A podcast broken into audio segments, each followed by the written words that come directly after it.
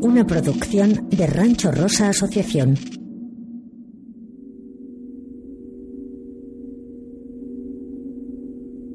De día, un banco de niebla se extiende sobre un bosque. La imagen se funde con otra de una sonriente Laura Palmer.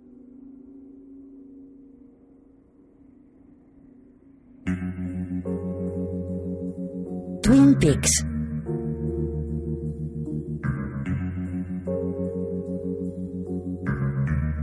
Casting Joanna Ray y Krista Husser. Música compuesta por Angelo Badalamenti. Montaje Dwayne Dunham. Diseño de producción Ruth de Jong. Director de fotografía Peter Deming. Productor de línea Christine Larson Nietzsche. Productor ejecutivo Mark Frost y David Lynch. Productor ejecutivo Sabrina S. Sutherland. Creado por Mark Frost y David Lynch. Escrito por Mark Frost y David Lynch. Dirigido por David Lynch.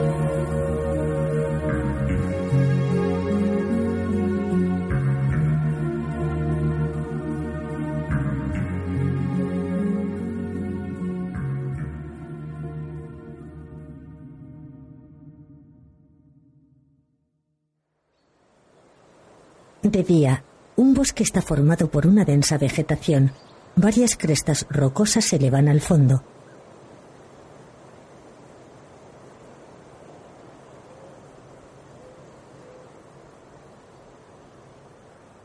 En Twin Peaks, Nadine camina por el arcén de una carretera. Pasa frente a una cafetería con varios coches aparcados a la entrada. Avanza sonriente con una pala dorada al hombro.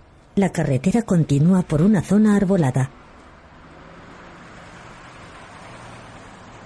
Nadine llega a la gasolinera del Gran Ed. Él está junto a un surtidor. Ed, ¿Nadine? Ed, vengo a decirte una cosa. Cariño, ¿y tu coche? ¿Cómo has venido hasta aquí? A pie. ¿A pie? ¿Qué haces con esa pala? De eso es de lo que quiero hablarte. ¿De eso? Sí. Ed, he venido a decirte que he cambiado. ¿Has cambiado? Sí, y Ed, sabes que te quiero muchísimo. Sí, lo sé, Nadine. Pero he sido una cabrona egoísta contigo todos estos años. Y tú has sido un santo. ¿Qué? Escúchame. Sé desde siempre que tú amas a Norma y ella te ama a ti. Os he mantenido apartados por mis celos. Y también te he manipulado, Ed. No, no lo has hecho, Nadine. Oh, no, sabes que es cierto. Te forcé a que te quedaras. Y eres tan bueno que te quedaste y renunciaste a tu amor. Por Dios, Ed. Solo quiero que seas libre. Ed suspira. Estoy bien ahora. Me has preguntado por esta pala. Bueno, me estoy sacando a paladas de la mierda. ¿Has estado viendo el programa de Jacoby? Ya sabes que sí. Nadine, No te preocupes por mí. Corre a por ella. Disfrutad del resto de vuestra vida juntos. Me hace muy feliz pensar que vais a ser felices. Eh, te quiero. Y siempre te querré. Pero el amor verdadero es dar a los demás aquello que les hace felices. Por Dios. Grandísimo, Bobo. ¡Qué maravilloso es esto! Nadine, quiero que pienses con calma lo que estás diciendo, porque no tiene ningún sentido. Mañana desearás no haber dicho nada de todo esto. Ed, ya te lo he dicho. He venido a pie hasta aquí. He tenido tiempo para pensar o darme la vuelta, pero no lo he hecho. Porque esto es lo que deseo de verdad. Y dale las gracias al doctor Am, nuestro viejo amigo, el doctor Jacoby. Para mí es la única persona de por aquí que habla claro. Bien. En resumen, Ed, eres libre. Ve y disfruta. Nadine suelta la pala. Abraza a Ed. Ella recoge su pala. Se la lleva al hombro, se marcha sonriente. Ed la mira pensativo. Endurece el gesto, se muestra decidido. Fundido a negro. En la cafetería de Norma.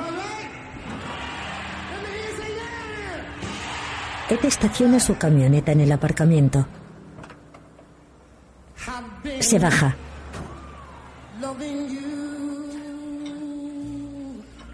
Entra en la cafetería.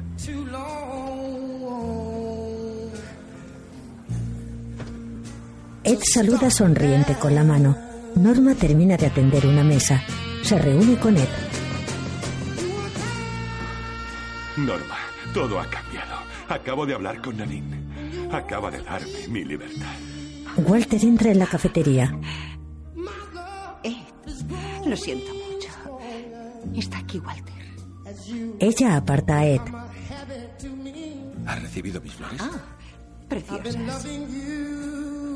Me han encantado. Siéntate, anda. Se sientan a una mesa. Ed los observa entristecido. Se sienta a la barra. Shelly se acerca. ¿Qué te pongo, Ed? Una taza de café. Ahora mismo. Ed se muestra entristecido.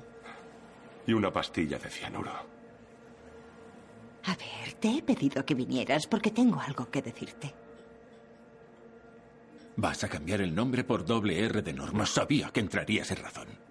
No, en realidad voy a inclinarme por la opción de venderte mi parte. ¿Qué? ¿Es una broma? No, me has oído, Walter. ¿Pero por qué? Razones familiares. Creía que me habías dicho que no tenías familia. No, tengo una familia maravillosa. Y quiero cuidar de ella. Intento abarcar demasiado, preocupándome por todas esas cafeterías y quiero pasar más tiempo en casa. Aquí tienes. Ed coge la taza de café. Tiene la mirada perdida. Cierra los ojos.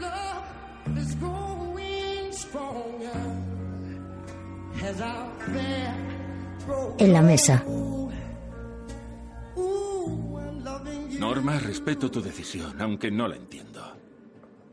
Lamento que no vayas a formar parte de lo que va a ser un gran éxito. Oh, sé que lo va a ser. Y te deseo mucha suerte, Walter. Pero...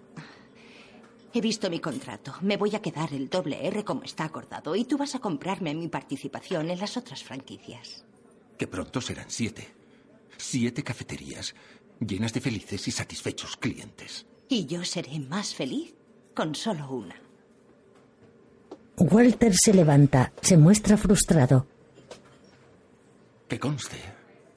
Quiero que sepas que cometes una equivocación. Y creo que te vas a arrepentir. Se marcha. Ed continúa con los ojos cerrados.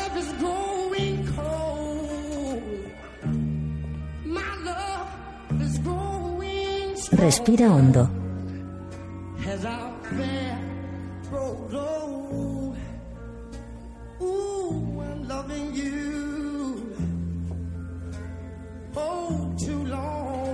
Norma le acaricia el hombro. Ed se gira sorprendido. Norma le sonríe.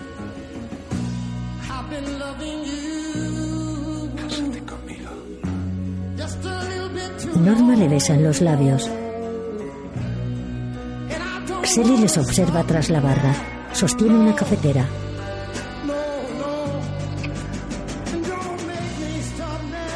Por supuesto que sí. Sally muestra una amplia sonrisa. Ed y Norma se besan apasionadamente.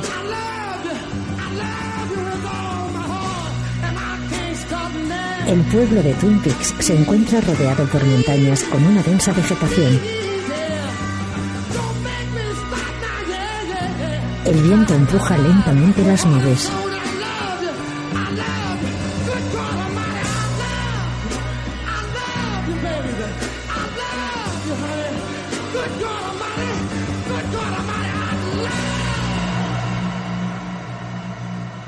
fundido a negro.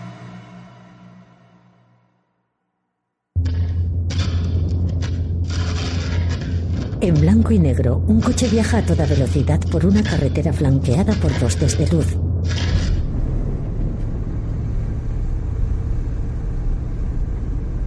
Transita por una carretera de dos carriles.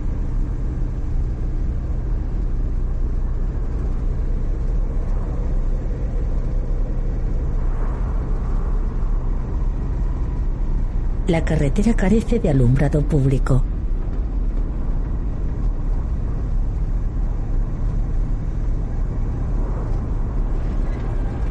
Cooper conduce.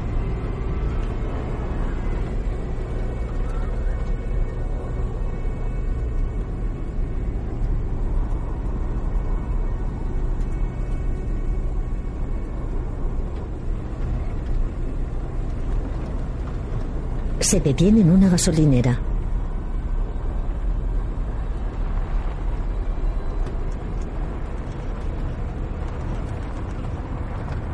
Un hombre tiznado camina junto a los surtidores. Cooper estaciona. Echa el freno de mano, apaga las luces. Se baja del coche. El hombre tiznado está frente a él. El hombre se dirige a la gasolinera. Cooper le sigue.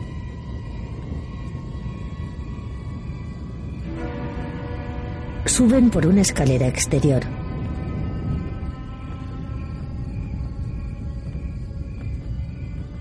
La silueta del hombre y Cooper se distorsionan. Ambos desaparecen.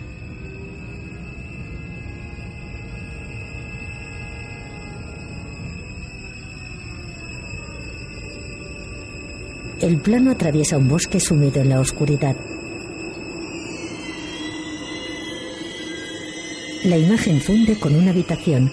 Cooper se acerca a un hombre tiznado sentado en una silla. Busco a Philip Jeffries. El hombre tiznado alza su mirada, acciona una palanca. Se produce un chispazo que ilumina toda la estancia. El rostro de una Sarah Palmer se sacude violentamente. El hombre tiznado suelta la palanca, gira su mirada hacia una puerta. Aparece otro hombre tiznado. El hombre sentado coge un palo de madera, golpea el suelo. Cooper sigue al otro hombre a la habitación contigua.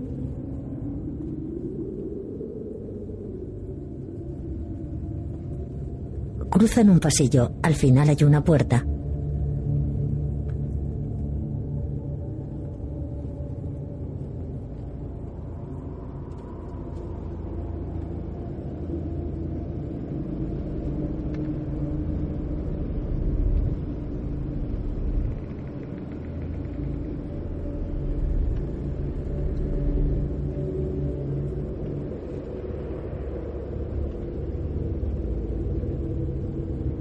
Cruzan la puerta, llegan a unas escaleras.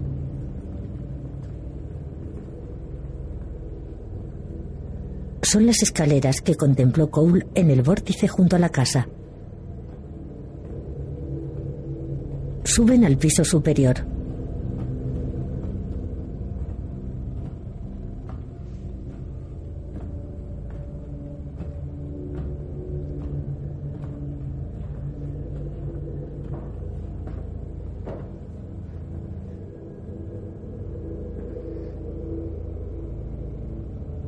Cooper se dirige a una puerta metálica.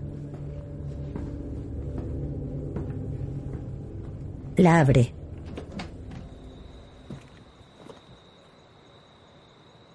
Accede a un patio exterior.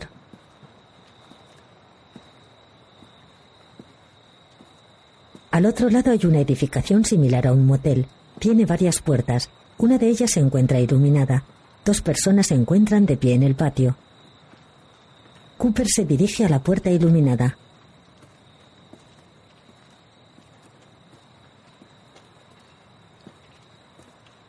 Otra persona camina en la misma dirección.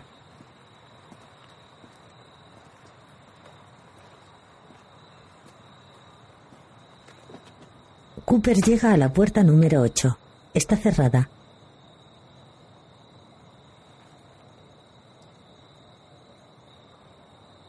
Él se gira. Una mujer en camisón se aproxima lentamente.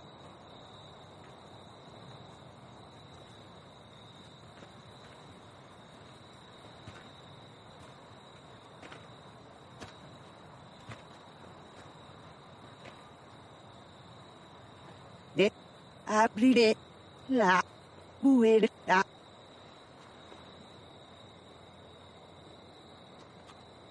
Ella se acerca. Cooper se hace a un lado.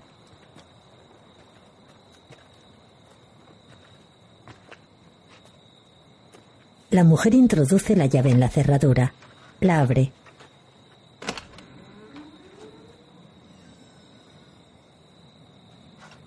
Se gira hacia Cooper. Ella se marcha.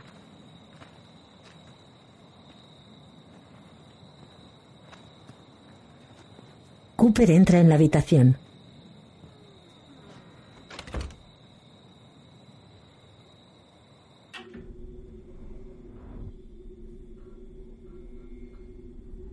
La estancia se encuentra en penumbra. En un lateral hay una ventana por la que entra una tenue luz. Cooper la cruza, la recorre con la mirada. En el techo titilan los tubos fluorescentes de una lámpara.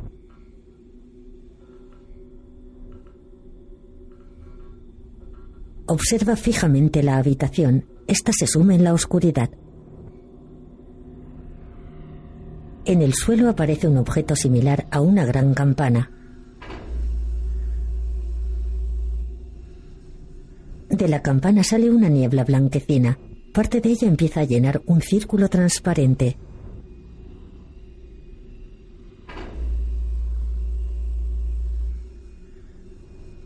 Ah, eres tú. Jeffries. Gracias.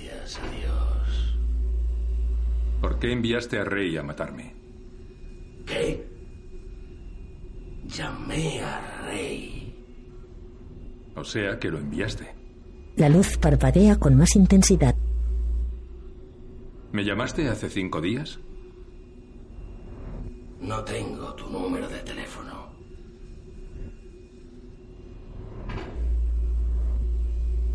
Entonces me llamó otra persona. Antes hablábamos. Sí, lo hacíamos. Cooper recuerda. Bueno, verás. No voy a hablar de Judy. De hecho, no quiero que se mencione a Judy para nada. 1989. Te presentaste en las oficinas del FBI en Filadelfia. Y dijiste que habías conocido a Judy.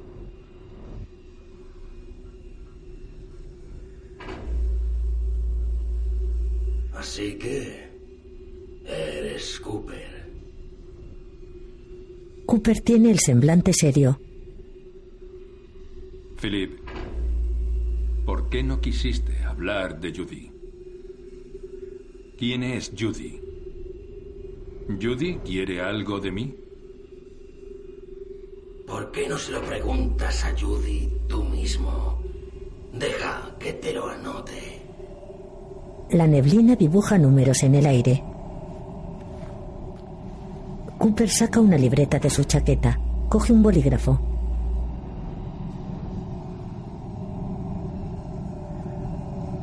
Cooper realiza unas anotaciones.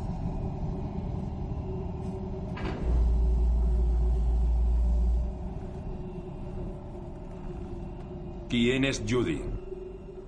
Tú ya conoces a Judy. ¿Cómo que ya conozco a Judy?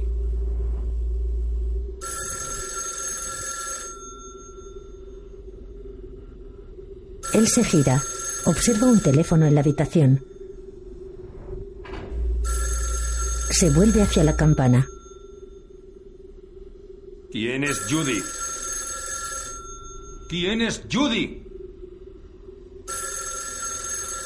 Esta se desvanece.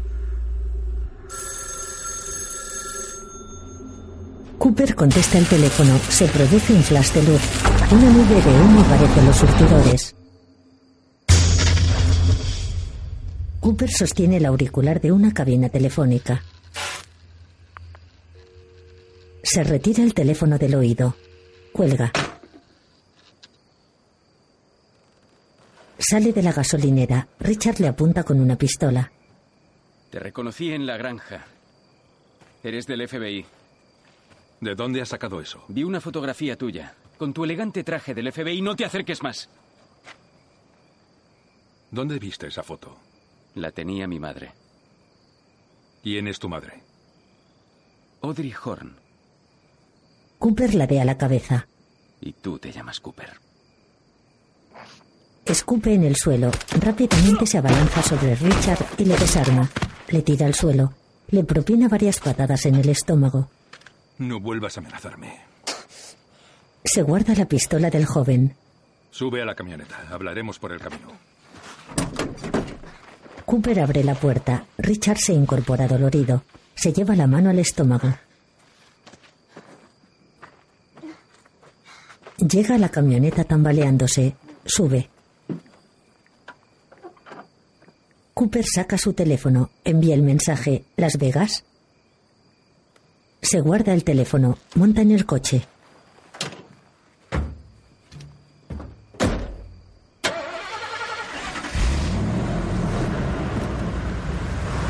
Arranca. Se alejan de la gasolinera.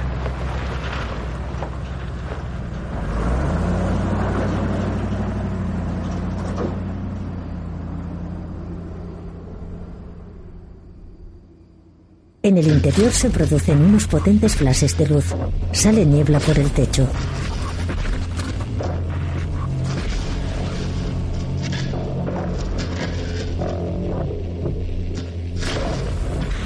La niebla rodea la gasolinera.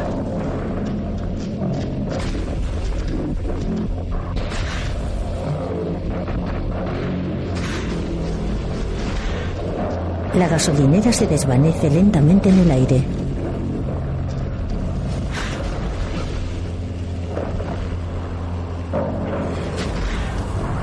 Desaparece.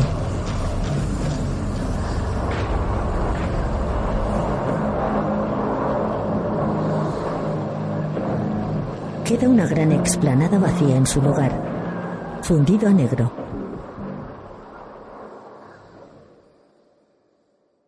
De día, el plano sobrevuela el bosque de coníferas de Twin Peaks.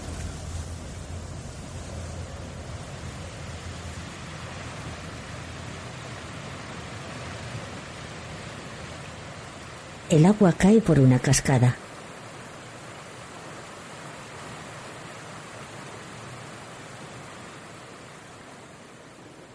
El suelo del bosque está cubierto de espesa vegetación.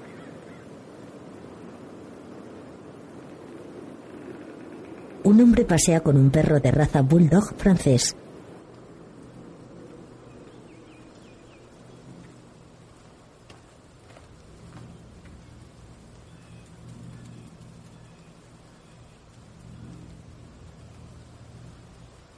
Steven se encuentra sentado bajo un gran árbol junto a su amante. Él empuña una pistola. Se frota la pierna izquierda. Luce un aspecto demacrado. La mujer le abraza y le acaricia el rostro. ¿Por qué?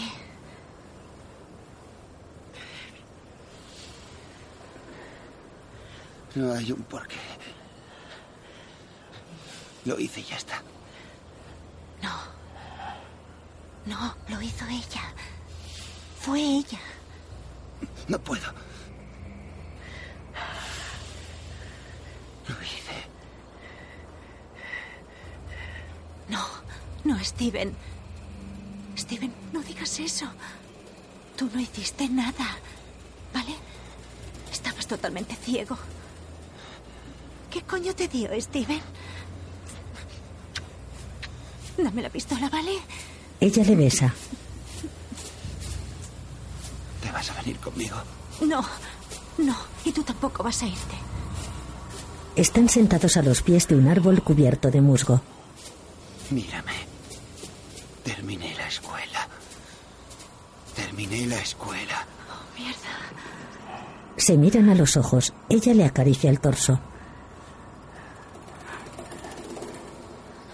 Es esto, ¿no? No. No. Steven, no lo hagas. Voy a meterle aquí. Coloca una bala en el cargador. A meterle aquí. No. No. Y me la meteré aquí. No. No, Steven. Él se señala la sien. No. Se va a acabar. No. Él observa un árbol. ¿Y cuando, cuando te vea allí? Respira agitadamente. Puede que no te vea allí. Su mirada se nubla. Es decir... Es decir, muerta. No. ¿Dónde estaré? Estaré con los rinocerontes. El relámpago en la botella. Por favor. Se lleva la mano al pecho. La mujer le abraza. Tranquilo. Tranquilo. Tranquilo. Tranquilo. O seré completamente como... como... como... turquesa. Siento algo. Joder.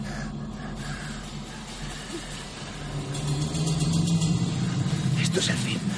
Tengo un deber que cumplir. Tú haz, tú haz lo que, haz lo que quieras. Me gustaba follar contigo. Te lo había dicho. Me gustaba mucho. Me gustaba ir hasta el fondo, pelearme contigo y follar.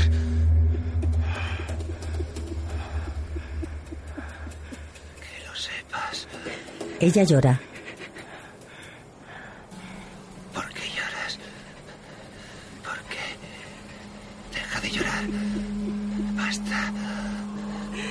Me vas a hacer llorar. Con el perro les descubre. Steven se percata.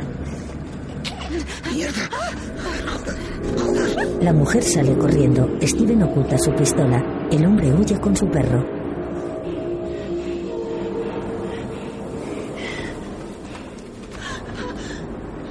Ella se oculta tras el grueso tronco del árbol.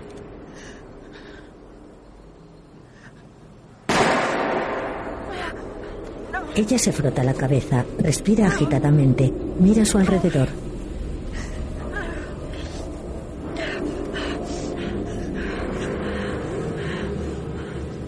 Alza su mirada.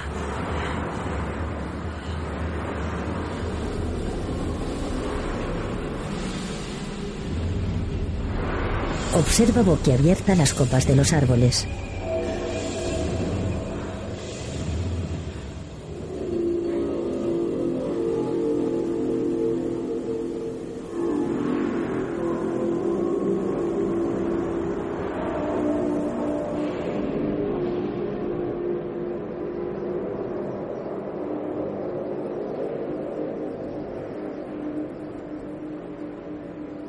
Camping, el hombre con el perro llega corriendo. Realiza gestos con su mano. Carl sale a su encuentro. Lleva una pala. El hombre señala hacia el bosque. Vive en esa caravana. Indica la caravana de Becky.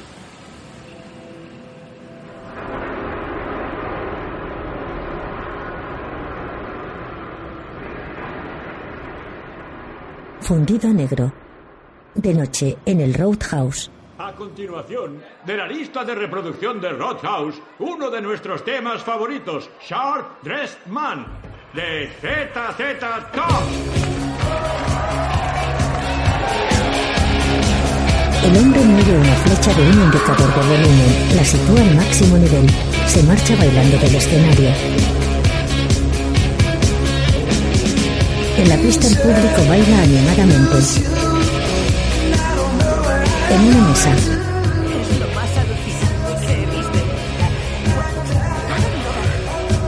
Jesse y Freddy cruzan la pista con dos cervezas. Observan la mesa.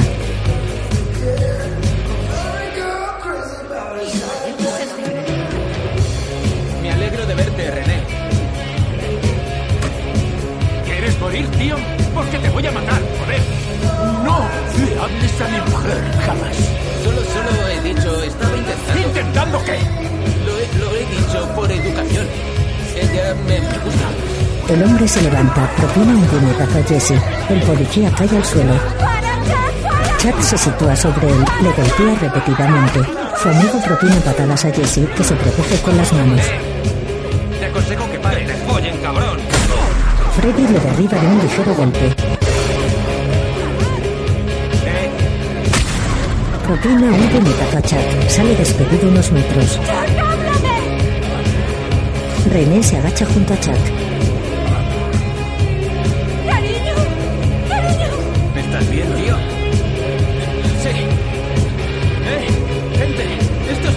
Muy mal heridos. Pidan una ambulancia ya. He intentado no pegarles demasiado fuerte, te lo aseguro. Tú tranquilo. Gracias por todo.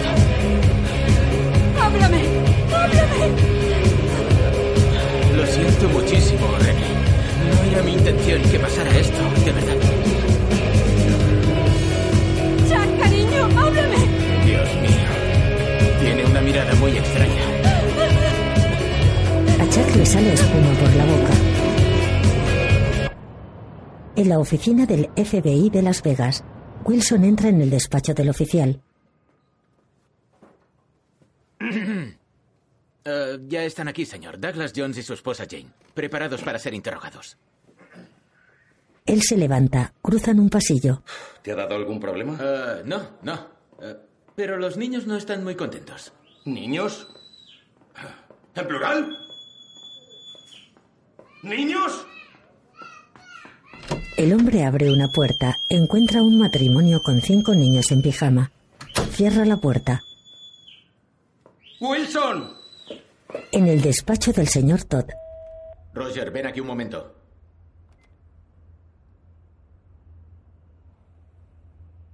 él se encuentra en su escritorio. Sí, señor. ¿Tenemos alguna noticia de Anthony? No, señor. Pues encuéntralo, ya. Chantal entra en el despacho, dispara a Todd en la cabeza y a Roger en el pecho. Saca su teléfono. Hola, cielo.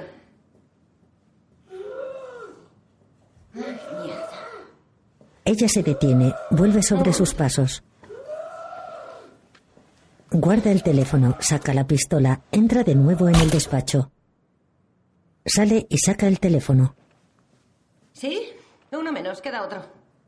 Sí, patatas fritas y mucho ketchup.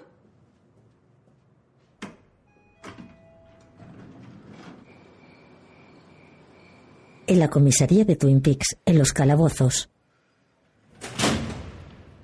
El borracho observa fijamente a Chad. Mételo en la 8. Mételo en la 8. Hawk y Bobby encierran a Freddy y Jesse en celdas independientes. Date la vuelta. ¿Qué ha hecho ahora el monstruito del guante? Cállate, Chad. Cállate, Chad. ¿Qué haces en los calabozos? No le hagas ni caso. Hawk, ¿están bien esos tíos? Están en cuidados intensivos. Están en cuidados intensivos. Hawk y Bobby se marchan. Los presos se sientan.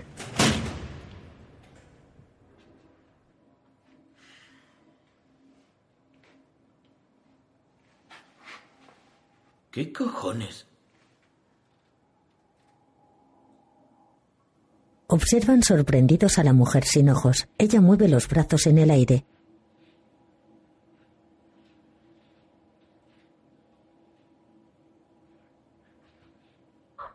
El borracho emite sonidos mirando a Chad. ¡Cállate! ¡Cállate!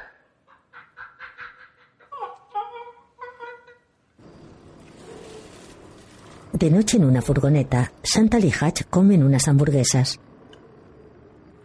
El gobierno lo hace siempre. Algunos cobran por hacerlo, como nosotros.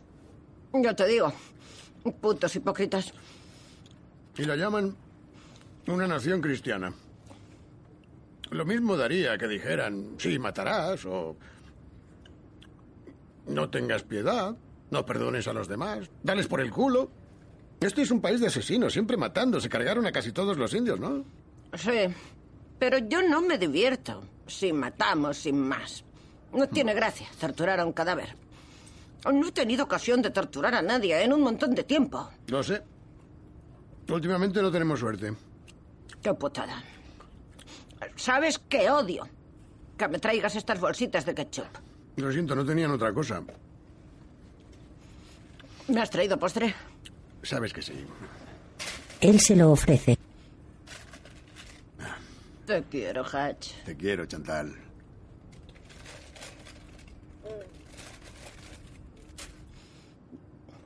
Una noche preciosa.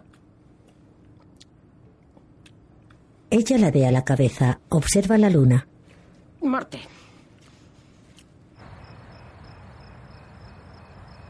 En casa de Daggy, él está sentado a una mesa. Toma, Daggy.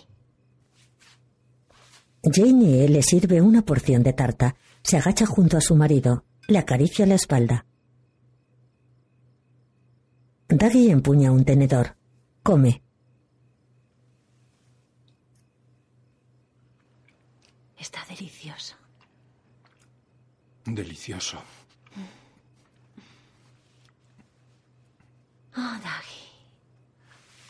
Parece que todos nuestros sueños se van a cumplir. Ella le besa en la mejilla. Cumplir. Él se come otro trozo.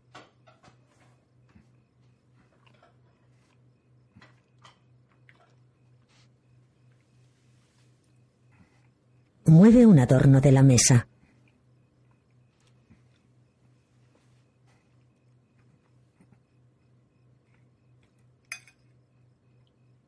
Coge otro trozo de tarta.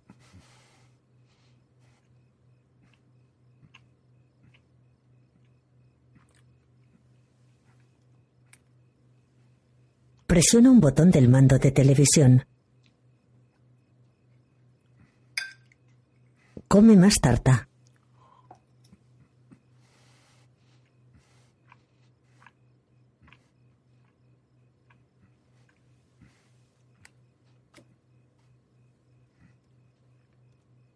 Pulsa de nuevo varios botones del mando.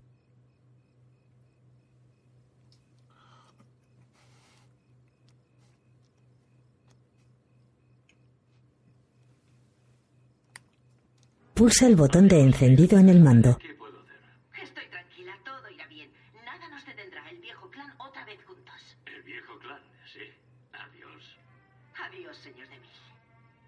Daggy detiene la película. Es una escena de la película El crepúsculo de los dioses de Billy Wilder.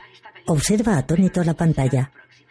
Llame a Gordon Cole y dígale que se olvide de ese coche. Dígale que busque otro donde le parezca. Se muestra pensativo.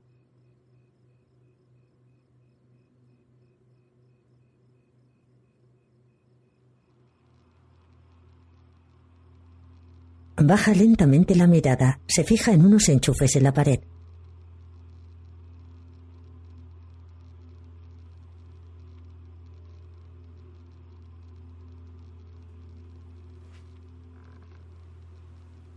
Daggy se agacha, apoya las manos en el suelo. Gatea hacia el enchufe.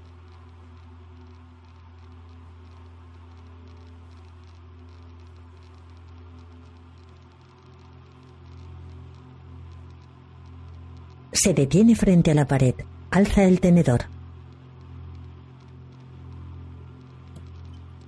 Trata de introducirlo sin éxito en el enchufe.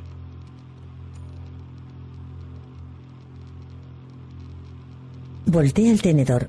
Prueba con el mango. Lo introduce. Jane se gira. David se desploma. La casa se queda a oscuras.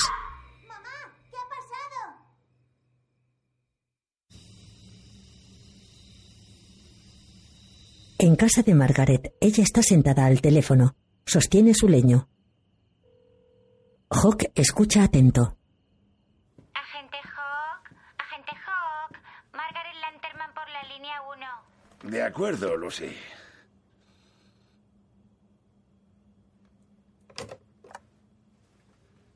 Margaret, ¿qué puedo hacer por ti? Hawk. Me muero.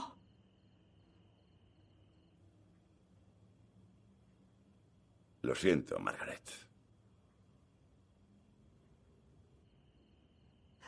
Sabes lo que es la muerte. Solo un cambio. No el fin. Hawk, Ha llegado el momento. Existe algo de miedo.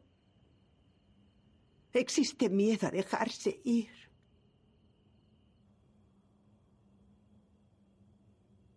Recuerda lo que te dije. No puedo decir más por teléfono. Pero sabes lo que quiero decir. Por nuestras charlas, cuando podíamos hablar cara a cara.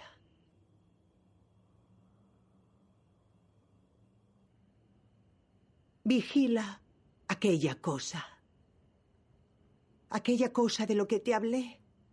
Lo que está bajo la luna. En la montaña Blue Pine.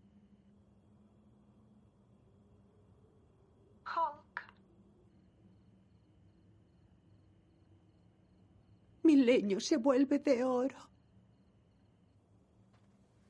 Hawk se inclina levemente hacia el teléfono. El viento está ululando.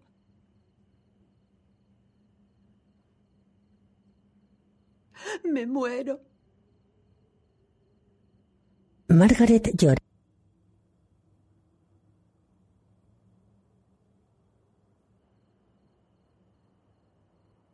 Buenas noches, Hawk.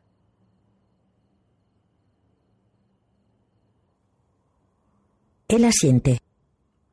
Buenas noches, Margaret. Cuelga el teléfono. Adiós, Margaret.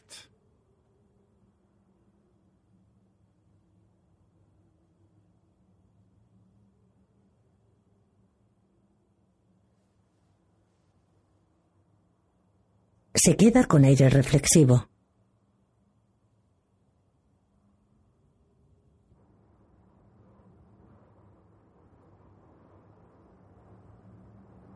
La luna menguante brilla en el cielo.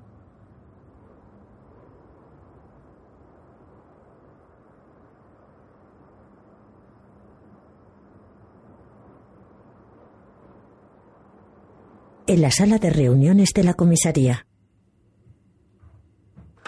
Frank está sentado a un ordenador. Entra Bobby. Se sitúa a su lado. Tras él entran Andy y Lucy. ¿Qué pasa?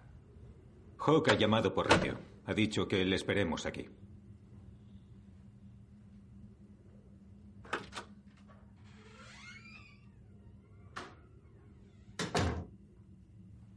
Llega Hawk. Observa entristecido a sus compañeros.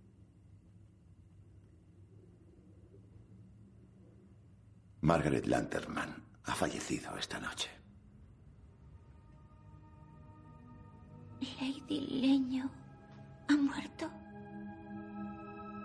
Hawk asiente. Andy coge a Lucy por los hombros. Ella llora.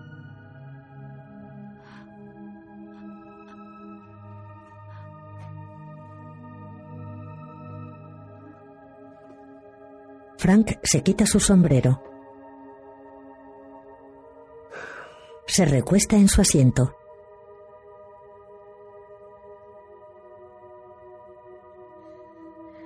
Hawk baja la cabeza. El plano sobrevuela una zona arbolada.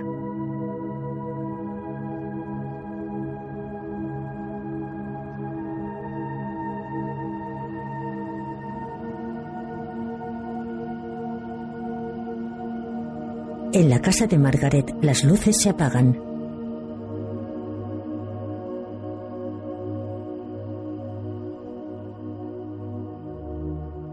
Fundido a negro.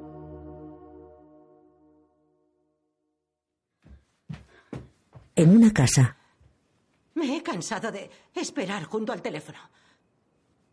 Billy odia ese sitio, pero... Oh. ¿Te has puesto el abrigo? Pues claro que sí. Vamos a salir. Vamos al Roadhouse. Necesito llevar el abrigo. Ya, sí, claro, es que... Ah, Eres increíble, Charlie. Joder. Ponte el abrigo, Audrey. Ya es tarde y tengo mucho sueño. Vámonos. ¿Quieres dejar de quejarte? Eres un auténtico coñazo, por Dios.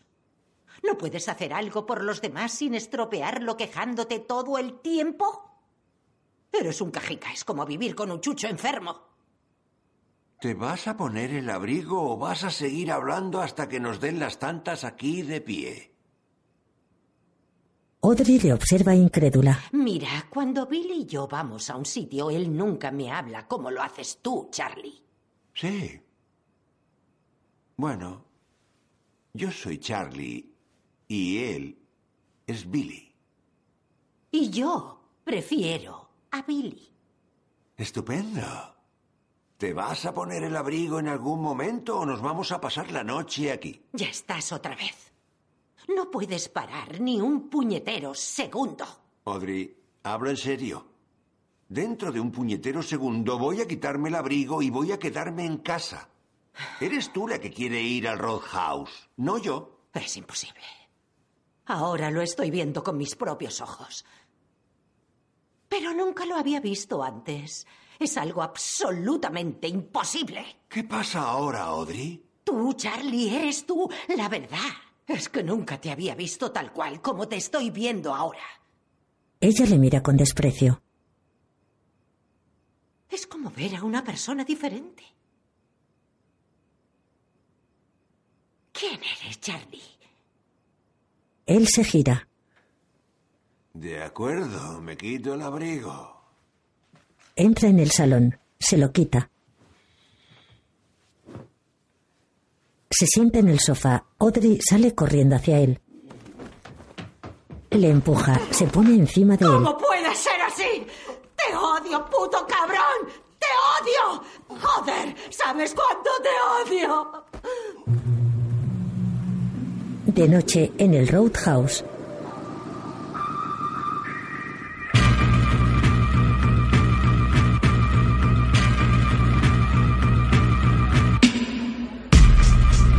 Sobre el escenario actúa un grupo formado por un teclista, un guitarrista y un cantante. Una joven de rasgos asiáticos está sentada a una mesa con la mirada perdida. Dos hombres corpulentos con chaquetas de cuero se sitúan a su lado.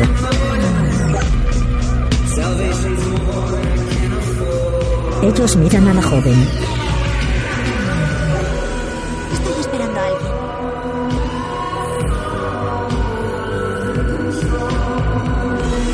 Ellos dejan unas cervezas sobre la mesa. Cogen a la chica por los brazos. La levantan, la dejan en el suelo. Se sientan a la mesa.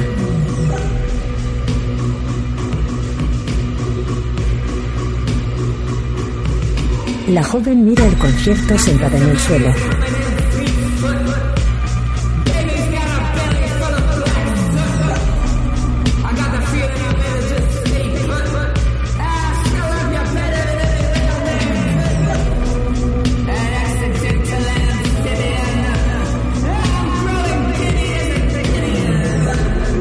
Apoya las manos en el suelo.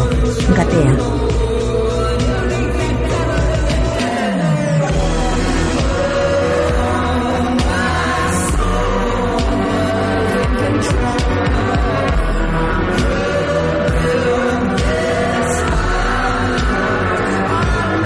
Avanza entre el.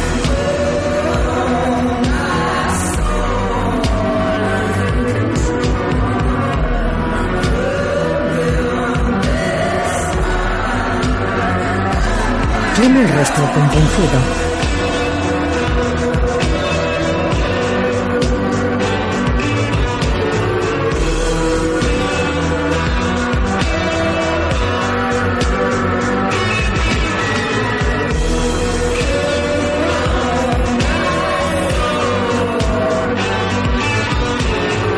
Ella alza su mirada. Grita. El cantante alza su micrófono hacia el público. Corte negro.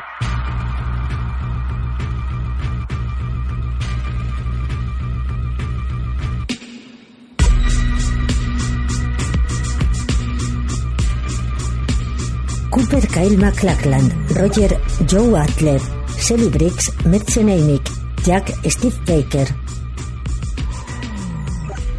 Dave Brent Briscoe, Margaret Catherine Coulson, George Neil Dixon, Ray George Griffin. Phyllis Cornelia Guest, Maddie Ferguson Cheryl Lee, Gordon Cole David Lynch, Bobby Briggs Dana Asbrook, Laura Palmer Cheryl Lee.